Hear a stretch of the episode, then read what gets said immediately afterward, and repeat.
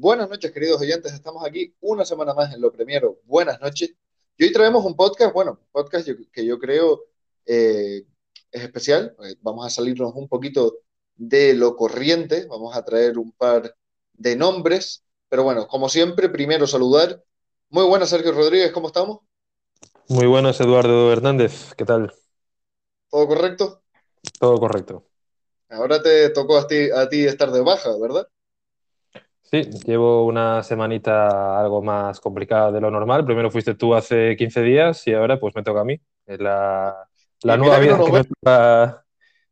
que ¿Sí?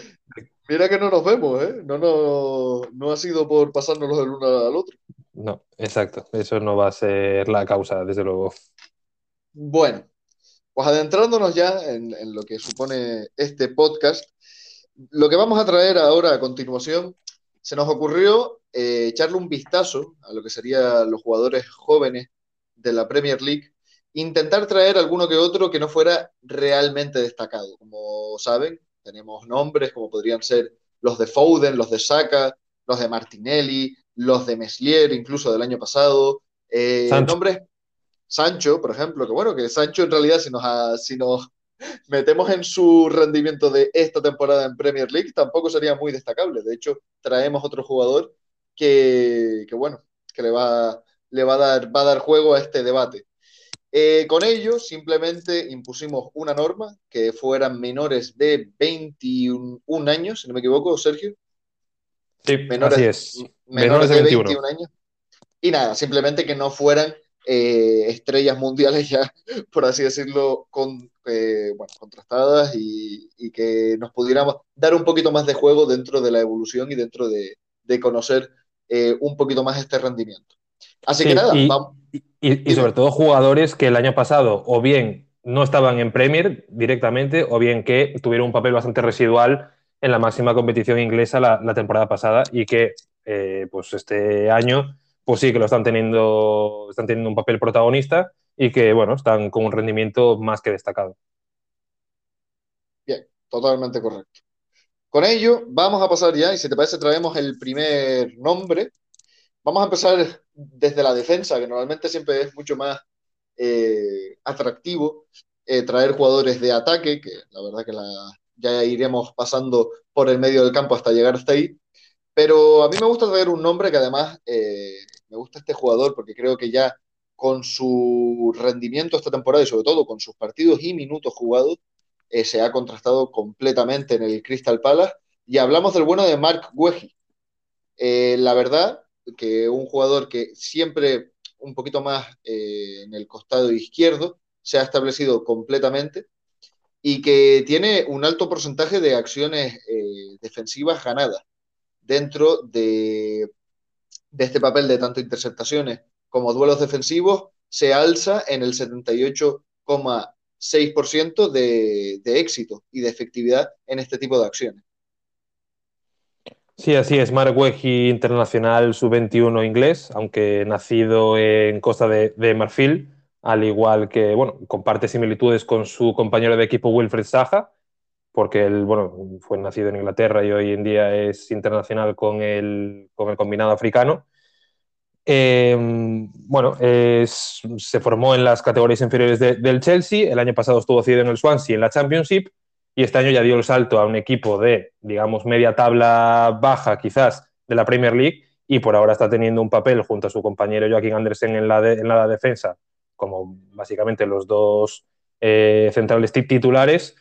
Y sobre todo yo destacaría, pues, mm, primero de todo, su agresividad a la hora de defender, sobre todo de defender hacia adelante, y también esa salida de balón que tanto busca el, el Crystal Palace de, Patrick Vieira y que tanto hemos hablado de ella, eh, pues eso, en este estilo de juego, eh, Mark Wesley es totalmente decisivo. Exactamente, de hecho era justamente lo que quería precisar, que si algo, si algo estaba buscando Vieira, en su nuevo juego, en, su nuevo, en, el nuevo formato de, del Crystal Palace es una buena salida de balón, con lo cual confiando bastante en, en sus centrales. Y si nos vamos a esos datos, en ese dato de, de tiene un casi un 90% de efectividad. Si es verdad que hay mucho pase seguro, mucho pase hacia atrás, pero eh, se puede confiar en él para la salida de balón, una cosa bastante importante. Y también reflejando la, importancia que ha tenido con respecto a, minutos, que no es, digamos, este tipo de joven o este, este jugador joven que está empezando a, revolucionar y a, salir desde el banquillo y demás. estamos hablando de que es el jugador joven quitando eh, a Meslier, eh, Greenwood, que no creo que vaya a jugar más, y Foden, que más minutos eh, acomete en Premier League. Así que bueno, yo creo que sí, estamos hablando de un, de un jugador que, que, apunta, de hecho, no ha sido, no sé si lo comentabas, ha sido internacional ya con Costa de Marfil. No, sub-21 con Inglaterra, todavía. Sub-21 con Inglaterra, pero puede optar, puede optar, a ser internacional con Costa de, de, Marfil, por ahora no hay nada. Y yo creo que incluso va a tener nivel de sobra para ser internacional con los Three Lions. Sí, yo creo que, sí. De, hecho, de hecho, este paso es una de las posiciones que más complicado tiene Southgate para elegir, en mi opinión, así que sí, podría ser que, que andara por ahí el, el, cambio generacional que necesita eh, esta selección inglesa. Sí, sobre todo destacar una cosa más de este jugador, que como bien dices tú, es el cuarto jugador que más minutos eh, el cuarto jugador menor de 21 años que más minutos ha disputado en Premier League detrás de, bueno, de los tres futbolistas que ya has mencionado. Y sobre todo me gustaría destacar la dificultad que tiene en un puesto como central, donde es más difícil em, pues ser un titular fijo e indiscutible, como sí, sí que está siendo en las filas del, del, Crystal Palace esta temporada. Totalmente, totalmente. Y además, eh, dentro, lo mismo, dentro de, lo que les pide el francés Patrick Breira. Yo creo que sí puede hacer mucho y además dudo que pase mucho tiempo en el Crystal Palace porque al final eh, yo creo que la zona de arriba del Big Six acabará entrando y a, acometer su fichaje. Veremos, veremos con el tiempo. Si te parece, vamos a pasar ya al siguiente.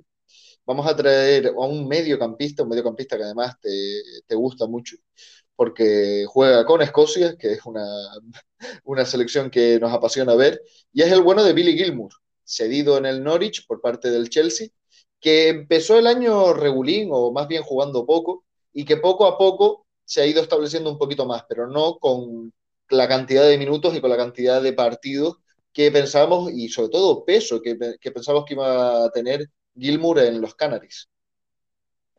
Sí, así es. Eh, al principio de la temporada sí que parecía que era, bastante indiscutible. Después pasó un tiempo sin jugar y prefiriendo eh, por aquel entonces eh, Daniel Farke tanto a mm, Liz Melú como al noruego Norman, los dos recién fichados, antes que al, que al jugador escocés cedido por el Chelsea, jugador del 2001, por cierto, 20 añitos a punto de cumplir 21 y que, bueno, a mí donde me gusta más es en la posición de pivote, a pesar de que últimamente en los últimos tres, cuatro partidos eh, el, entrenador actual, Dean Smith, prefiere poner a Elis Melú en esa posición más de medio centro defensivo y a Gilmour soltarlo un poquito más de interior derecha en ese 4-3-3 que propone el ex entrenador de Aston Villa.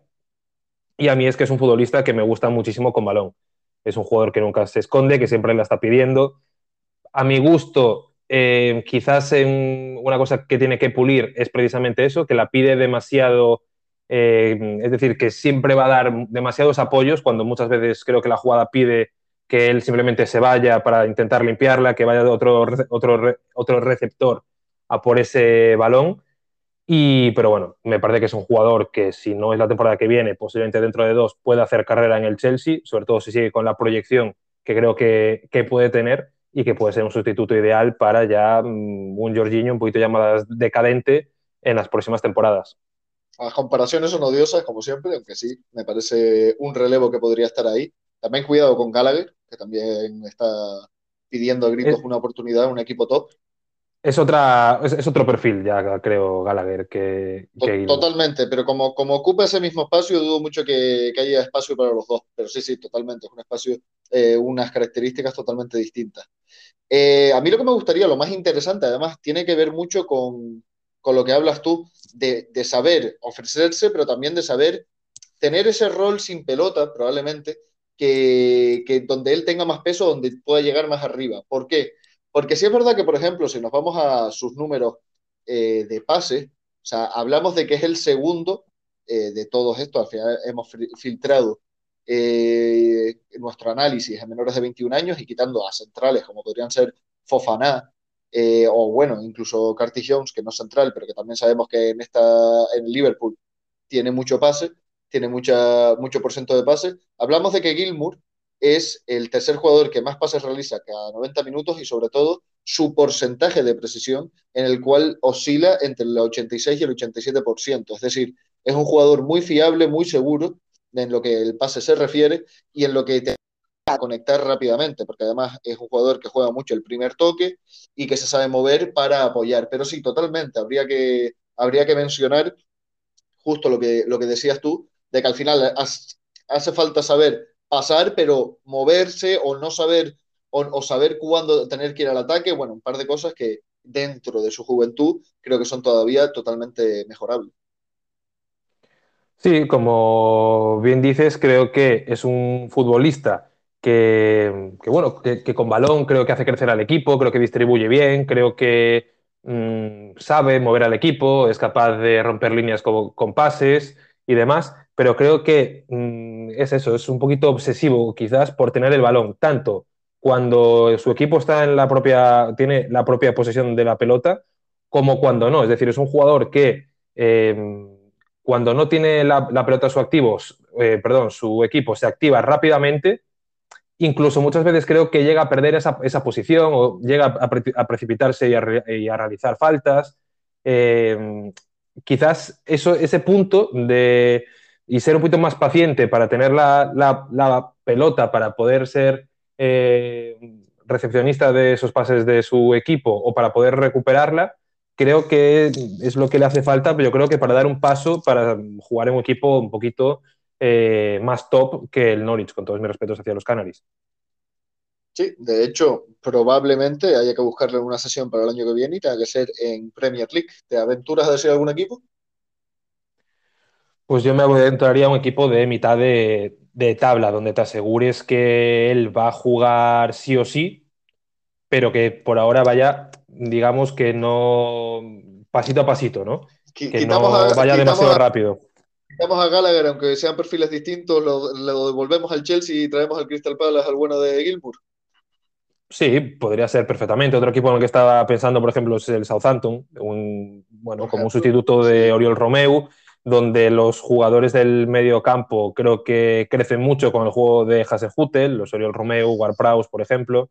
No sé hasta qué eh, punto el físico sería importante ahí, su, rendimiento en lo, físico, en lo corpulento que pueda ser, en, ese, en esa potencia, en ese, eh, sí, en ese refuerzo que se necesita en el medio del campo del Southampton, por ejemplo. Pero creo que le podría venir bien en cuanto a, en cuanto a mejorar su fútbol posicionalmente, porque al final eh, creo que Oriol Romeo, donde más destaca, además de, eh, bueno, pues de tener una correcta distribución de balón y demás, es, un, su posicionamiento. Es decir, creo que podría crecer en el aspecto táctico en ese equipo, donde es, lo que digo, quizás Billy Gilmore es un poquito más deslavazado en ese sentido. Sí, sí, sí, la verdad es que puedo estar totalmente de acuerdo contigo. Eh, ¿Tienes algún datito más? ¿Podemos pasar al siguiente? Pasamos al siguiente si quieres, eh, que si no me equivoco, vamos hasta el Aston Villa. Para mí, desde los que traemos hoy, el jugador que mejor lo está haciendo esta temporada, eh, para mí es una auténtica revelación, sobre todo por lo visto el año pasado. De hecho, podríamos hablar del llamado jugador revelación Golden Boy o como lo queramos llamar de, la Premier League. O sea, es yo creo que el más destacable de todos los que traemos hoy. Exacto. Y ese no es otro que Jacob Ramsey. Introdúcelo tú si quieres. Nada, simplemente qué, decir de, yo creo que es el, si no estábamos eh, trayendo nombres como los de Foden, los de Martinelli, por cierto, que se me, eh, se me olvidó nombrarlo antes, Saka y yo creo que tiene que estar ahí. Al final se ha convertido en un jugador muy importante para las Aston titularmente importante. Em, al final eh, traduce sus esfuerzos tanto en las acciones defensivas como en un amplio, en un amplio, una amplia generación de goles esperados, por ejemplo. Creo que bastante más de lo que se le podría pedir y sobre todo una gran precisión en los pases, en los centros, en hacer que la, que la fluidez del juego de Aston Villa sea mucho más potente. Y además, lo dicho, eh, al final, este pasado fin de semana, no el anterior, eh, dos goles aportó para la victoria del equipo de Birmingham. Sí, como bien dices, es un jugador que, es capaz de, asociarse bien, de generar peligro en área rival. Eh, para mí es claramente un interior, incluso quizás podría jugar de falso extremo. ¿Tú qué crees? yo me quedo interior. Me quedo interior, porque es, rápido, es, bastante rápido también, pero creo que sus características y sus facultades positivas pasan por ahí, pasan por el medio del campo, ayuda, llegada, box to box, no box to box como tal, pero mucho trabajo en el centro del campo, más que aislarlo a un extremo. Sí, yo me refería a extremo en el esquema que suele utilizar ahora Steven Gerrard con ese incluso árbol de Navidad 4-3-2-1 con los interiores muy, muy para adentro, dejándoles al lateral, eh, perdón, el carril a, los laterales, tanto a Diñe como a Cash. Pero sí, y evidentemente en lo que más destaca para mí es en lo vertical que es su juego, tanto a través de conducciones como a través de juegos sin balón. Es un futbolista que es capaz de leer muy bien los espacios que se genera o que genera, por ejemplo, Watkins bajando a recibir y sobre todo, pues a través de las conducciones, capaz de batir líneas y lo que dices tú, este fin de semana veíamos dos goles de Jacob Ramsey que eran yendo totalmente al espacio y que encima teniendo un jugador como Coutinho de, de su calidad es capaz de darle un pase justo al espacio para que pueda, para que pueda definir. Y además no es, un, no es un jugador que solamente tenga ese recorrido al espacio, sino que una vez que se planta en el área, tiene una clarividencia muy grande. Es decir, es raro que, se le vea a Jacob Ramsey fallar una ocasión clara de gol. a pesar, de, a pesar de, sus 21 años, claro, que es, Exactamente. Por encima de, lo que se le podría pedir dentro de su, dentro de su, digamos, jerarquía dentro del club, pero se ve que, uh, para empezar, se ve que es un jugador que siente los colores, al final es nacido ahí, canterano y demás, de hecho de familia procedente de, dicho club, donde incluso juega su hermano pequeño. Y, la verdad es que sí, poco, poco más que pedirle al bueno de, de Jacob Ramsey y veremos, veremos cómo evoluciona su, su progresión dentro del club, pero yo creo que es lo mismo. Al final le estamos trayendo jugadores prometedores veremos si su futuro está dentro del Aston Villa o si al final acaba ascendiendo, por así decirlo, a un equipo de, mayor categoría. Y es otro jugador que no me extrañaría nada que Gareth Southgate no lo llame para la siguiente convocatoria, porque me parece que Inglaterra sí ahora mismo creo que no tiene ningún jugador de esas características, ningún jugador em, que bueno que pueda jugar en esa posición, eso de interior, quizás hasta de más media punta, y que con esas conducciones que pueda romper líneas es un poquito perfil Jack Grealish en cuanto a romper con esas conducciones, en cuanto a ese poder. Evidentemente, Jack Grealish yo creo que más tirado a banda, ¿no? O sea, es un perfil distinto, pero sí que ese superar rivales a través de esa conducción, un poquito como Mateo Kovacic, por ejemplo, creo que no lo tiene Inglaterra y creo que le puede venir muy bien al equipo. No sé si crees que podría dar ya ese salto a la absoluta. Totalmente, totalmente. Si no, si no para dejarle el, peso del equipo como tal, pero bueno, como unas incorporaciones para ser un símil nacional, pues como esos Gavis que están empezando a ir a la selección española, por ejemplo, que bueno, que, que tienen que empezar a tener un peso, pero que bueno, no hace falta pedirle eh, una responsabilidad excesiva. por, ahora, como recurso para ir explotándolo así, un, así un poquito, yo a mí me encajaría perfectamente y para mí no sería ninguna sorpresa, vamos. Por supuesto, y de hecho me acabas de dar una excelente idea de, podcast, que es ver en qué o cómo evoluciona la selección nacional de Inglaterra eh, en la medida de estos años. Cierto que es finalista de la pasada Eurocopa, pero creo que hay unas, ciertas áreas eh, que pueden tener ya o pueden percibir que hace falta un relevo generacional como tal. Así que lo podemos traer. Buena idea, buena idea, lo podemos traer. Bien, pasando ya al siguiente, si te parece, vamos a pasar al bueno de Anthony Elanga, nos vamos a ir al United, que ya lo nombramos un poquito antes, los que hayan estado más atentos lo habrán pillado con el tema de Jadon Sancho, sí, nos referíamos a él, el jugador de, además, eh, corrígeme si me equivoco, de triple nacionalidad, porque es tanto sueco como camerunés como inglés.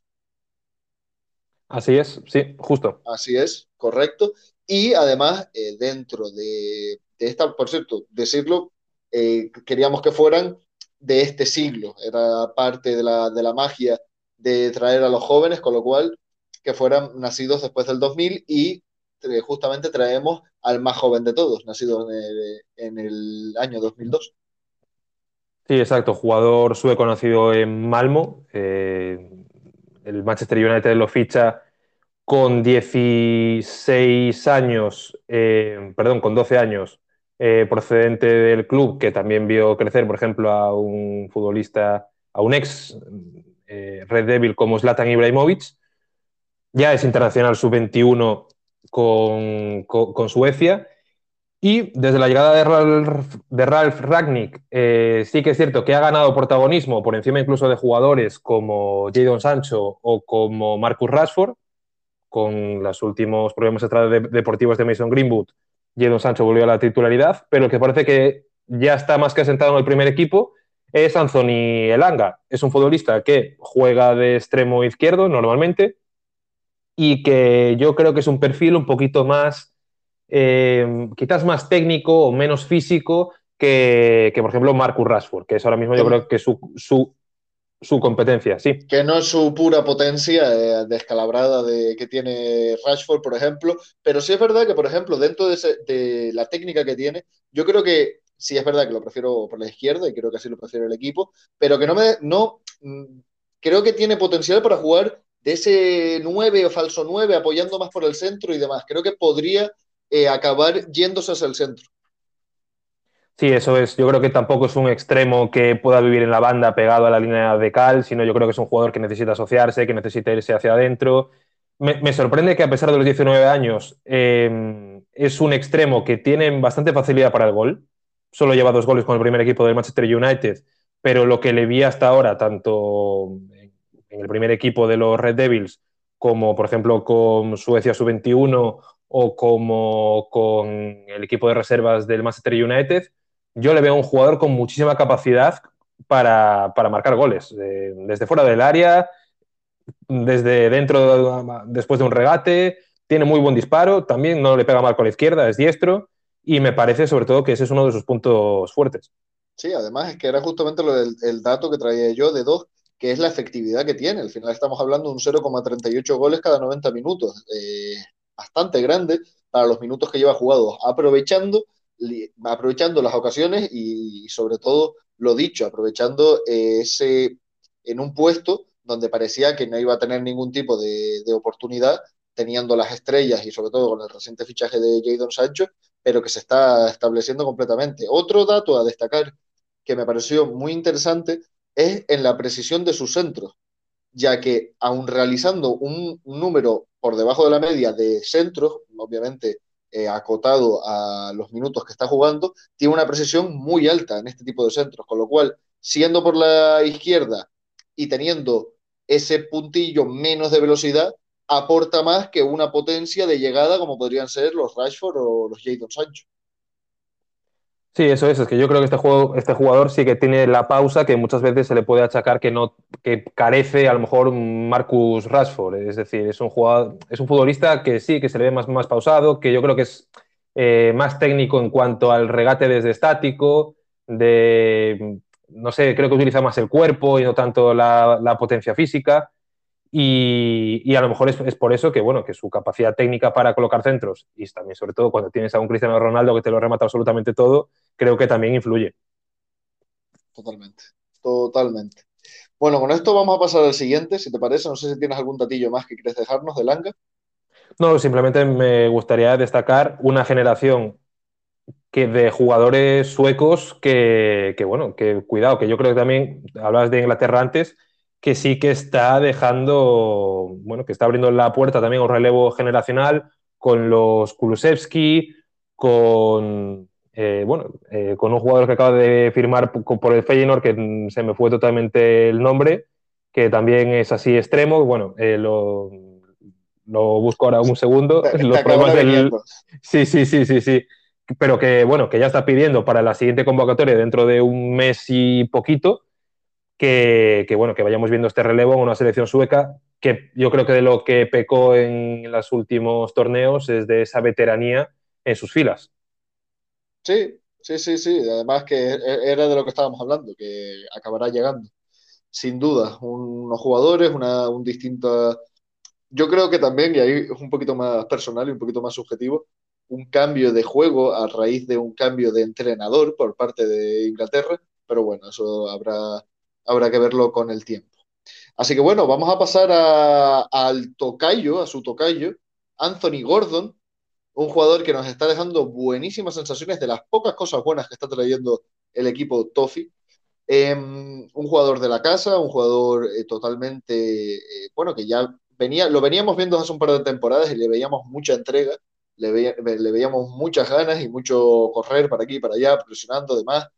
Pero bueno, que al final lo que nos está impresionando esta temporada es su, su gran técnica y su gran, sobre todo en mi opinión, eh, que ya tiene un ofrecimiento no de quedarse en la banda y ser un jugador desequilibrante por parte de la banda, sino que cuando se va hacia el centro eh, sabe combinar bien, se ofrece, eh, tiene gran precisión en lo que serían jugadas em, o, lo que serían los regates cada 90, cada 90 minutos y en su, en su efectividad, creo que se está destacando y que está haciendo una gran temporada para establecerse en el equipo de la ciudad de Liverpool. Correcto. Eh, bueno, antes de nada, el jugador que no me venía a la cabeza es Patrick Wallemark, que, bueno, que firmó justo ahora en el mercado invernal por el Feyenoord, eh, procedente del Hacken, de la liga sueca. Y nada, ese apunte. Es un jugador muy, muy bueno. Eh, recomiendo que, bueno, que le echéis un ojo si no lo conocéis. Le pondremos, le pondremos un ojito encima. Si lo dices tú, por algo. 20 años nada más. bueno, nada, y ya volviendo al tema Anthony Gordon, eh, como lo que dices tú, estoy completamente de acuerdo. Yo creo que es un jugador, un tipo de futbolista bastante inusual, porque es, yo creo, un mítico jugador que cuando lo ves por las primeras veces te da la impresión de ser ese futbolista que destaca un poco por su físico, por esa zancada, por esa potencia al arrancar, y que mm, soy totalmente sincero, a mí de las primeras veces que lo vi me generó bastantes dudas de que pudiera rendir al máximo nivel, porque, bueno, estos futbolistas suelen destacar en, por un tema físico en las categorías inferiores, pero después cuando ya se enfrentan, digamos, a, mayores, sí que muchas veces, mm, bueno, por déficit de calidad técnica o lo, que sea, pues a lo mejor se quedan un, poquito estancados. Pero lo que estamos viendo esta temporada de Anthony Gordon, que si no recuerdo mal ya debutó hace dos temporadas cuando tenía 18 años con el primer equipo, es decir, no es nuevo en el Everton, pero sí que este año donde más continuidad está teniendo pues este año se está cogiendo más protagonismo. Yo creo que también aprovechando la situación mala del equipo, donde, bueno, donde coger peso dentro del, juego del mismo es más fácil, entre comillas, pero bueno, está asumiendo galones, está eh, cogiendo peso en su mochila y está sabiendo, pues lo que decías tú, irse hacia el centro, combinar, dar prácticamente pases de gol tanto a los Calvert-Lewin como a los Richarlison, bueno, Calvert-Lewin cuando juega, ¿no? Pero es decir, sí que tiene esa finura de saber tirar paredes, de incluso regatear a través de la técnica desde parado. Bueno, me, parece que es un jugador que me está sorprendiendo mucho. De los que traemos aquí, es el que más me está sorprendiendo con respecto a las otras, eh, comparándolo con las otras campañas. Sí, porque al final el, el, resto, bueno, igual sorprendiendo algún otro nombre un poquito más, pero el resto ya los conocíamos. Tenían ese carácter de jugador prometedor, que ya veríamos si funcionaba o no, y bueno, aquí lo hemos traído, y parece entonces que sí está funcionando, pero Gordon no, no parecía que lo tuviéramos que estar nombrando, y más en un año tan complicado para el Everton, que al final son años donde las ganas y el esfuerzo se ven más recompensados que si hubieran, eh, hubieran salido las cosas bien, como podría ser el año pasado. A mí un dato que sí me parece curioso, ya hemos hablado de de su participación en lo que sería el centro del campo y la zona más, eh, digamos, disputada de los dos equipos. Pero ya cuando llegamos al área rival, es el segundo jugador que más centros realiza al área pequeña, más realiza estos centros llamados cutbacks. Cuando hablo, cuando hablo de jugador siempre es dentro de, de los menores de 21, por supuesto. Y es curioso porque siendo el que más realiza, sí que creo que ahí es donde tiene que mejorar, porque sus números en, digamos, sus estadísticas de ataques en profundidad y de jugadas claves están muy por debajo de la media. Es decir, las que hace las hace bien, pero creo que puede generar mucho más para el equipo, sobre todo en esa, en esa transición de banda al centro y sobre todo al área rival. Sí, podría ser, creo también es mm, por la situación del equipo, de que tampoco tiene mucho el balón, con lo cual sí que es también eh, bueno, por eso creo que es ese dato también, pero yo sobre todo lo, que veo de él es bastante, bastante claridad cuando llega ese, al último tercio de, mm, de, saber cuándo poner un centro, de saber cuándo tirar una pared, de saber cuándo dar ese último pase. Sobre todo, yo le veo una, una madurez con respecto al año pasado, por, por, ejemplo, en la toma de decisiones. Me parece que es un jugador bastante, eh, bastante bueno en ese aspecto. Creo que, creo que ha, ha madurado en esta temporada. ¿no? Sin duda la técnica era algo que no, yo por lo menos no veía venir en este jugador. Así que bueno, ya sí que vamos a pasar al último jugador, vamos a irnos al ataque. Creo que hemos hecho un, un recorrido por todo el campo hasta llegar a la punta de ataque. Vamos a traer un jugador que siendo eh, de nacionalidad albanesa, sigue o nació, o su lugar de nacimiento es Inglaterra, así que podríamos decir que todos los jugadores que traemos tienen algún tipo de conexión con eh, las islas, respetando a Billy Gilmour también. Con lo cual, estamos hablando de un jugador del Southampton, un jugador eh, que se está contrastando este año, y es el bueno de Armando Broja, el, el, el delantero que creo que está cojando una buenísima temporada de 1.90 y que trae unos muy buenísimos números, sobre todo en su producción ofensiva. Sí, a mí es un jugador que me encanta, ya llevo años eh, siguiéndolo. Eh, creo que lo dijimos también en la píldora de principio de temporada analizando el mercado del Southampton, que era un jugador que creíamos que podría sorprender y que podría, pues, bueno, luchar por el puesto de titular, cosa que me parece que ya ha conseguido se ha adelantado a Armstrong por ese puesto en la punta del ataque, acompañando a H. Adams. Y sobre todo yo destacaría de él que es un jugador con un físico y con una potencia, a pesar de ese 1,91, que bueno, normalmente los jugadores con 1,91 sí que suelen ser un poquito más toscos, este jugador albano para nada. Es un futbolista que en cuanto es capaz de darse la vuelta en los primeros metros te deja atrás y además tiene una fortaleza física que es capaz de, es capaz de rehuir esos contactos con el central. Normalmente el que sale eh, perjudicado de esos duelos es el central y no él. Y, y, bueno, me parece un jugador interesantísimo.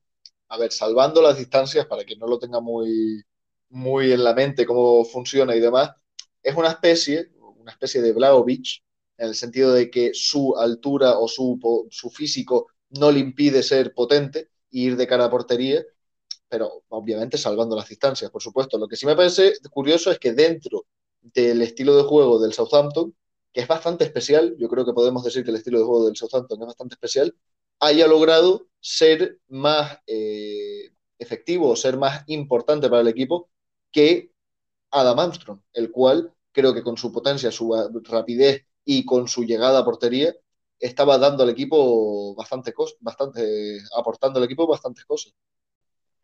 Sí, creo que a pesar de ser perfiles distintos, eh, Broja yo creo que a lo mejor lo elige porque bueno, es capaz de bregar más con los centrales, eh, no es ese típico mm, delantero de 1,90 que fije nada más a los, a los, defensores y que prácticamente permanezca inmóvil, sino que le gusta mucho también caer a bandas, es bastante móvil. Eh, creo que tiene mucha capacidad para sortear rivales, yo creo que más que por la técnica, por la fuerza porque es muy complicado robarle el balón a este delantero albano.